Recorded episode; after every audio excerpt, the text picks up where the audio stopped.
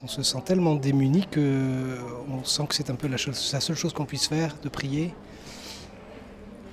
C'est souvent la réaction d'ailleurs des gens quand, quand, il se passe quelque chose comme, euh, comme ce qu'on vient de subir. Euh, la réaction des gens, c'est d'aller dans les églises. Parfois même les non-croyants vont dans les églises. Mhm. Alors moi, prêtre, je ne vois pas comment je pourrais ne pas y aller. On vient exprimer euh, notre désarroi devant Dieu. Je crois que c'est bon de pouvoir exprimer à Dieu tout ce qui passe par le cœur de l'homme, et y compris le désarroi quand c'est ce que nous ressentons.